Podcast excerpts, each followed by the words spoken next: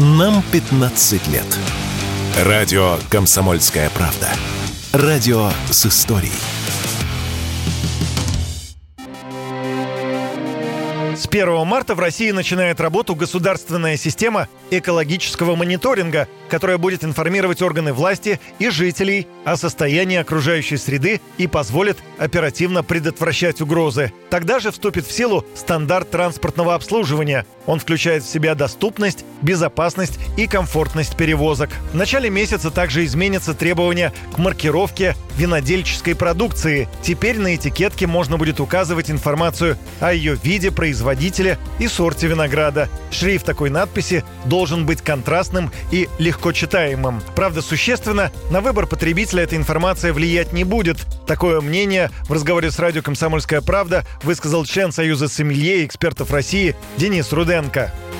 Как показывает большая практика многолетняя, отечественный потребитель очень слабо осведомлен о сортах винограда, о стилях вина, и э, для подавляющего большинства потребителей эта информация не является не то что определяющей э, выбор, не то что стимулирующей или дестимулирующей к покупке, а она просто является набором э, ну вот букв, которые как бы написаны элементом оформления. Информация, она является, в общем, можно сказать, факультативной и существенно на выбор потребителя не влияющей.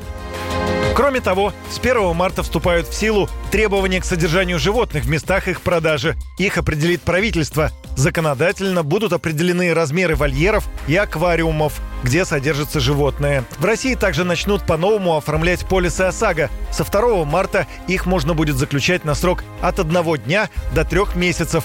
До этого минимальный срок страхования транспортного средства составлял от трех месяцев, и это было неудобно, отметил в беседе с радио «Комсомольская правда» автоэксперт Игорь Маржаретта. А можно мне нужно на три дня? Может, я всего лишь должен оформить эту самую замечательную страховку, только у меня машина историческая, и езжу раз в год на фестиваль исторических машин.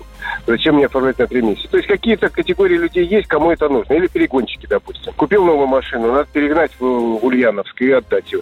Ну, много вариантов, а э, не было такой законной возможности. Вот теперь она появилась. Пожалуйста, оформляй на три дня, оформляй на неделю, оформляй на, там, на, на две недели. Ради бога. Другое дело, что это будет достаточно дорогое удовольствие. Ну, э, конечно, дешевле, чем если оформлять на три месяца или на год. Еще в стране расширится круг некоммерческих организаций, которые имеют право на господдержку. С 8 марта под них попадут НКО, работающие в сфере семьи, материнства, отцовства и детства, а также занимающиеся вопросами безнадзорных животных. Еще с 19 марта жители России смогут подать заявление о выплате возмещения по вкладам в электронной форме на официальном сайте агентства по страхованию вкладов или на портале госуслуги.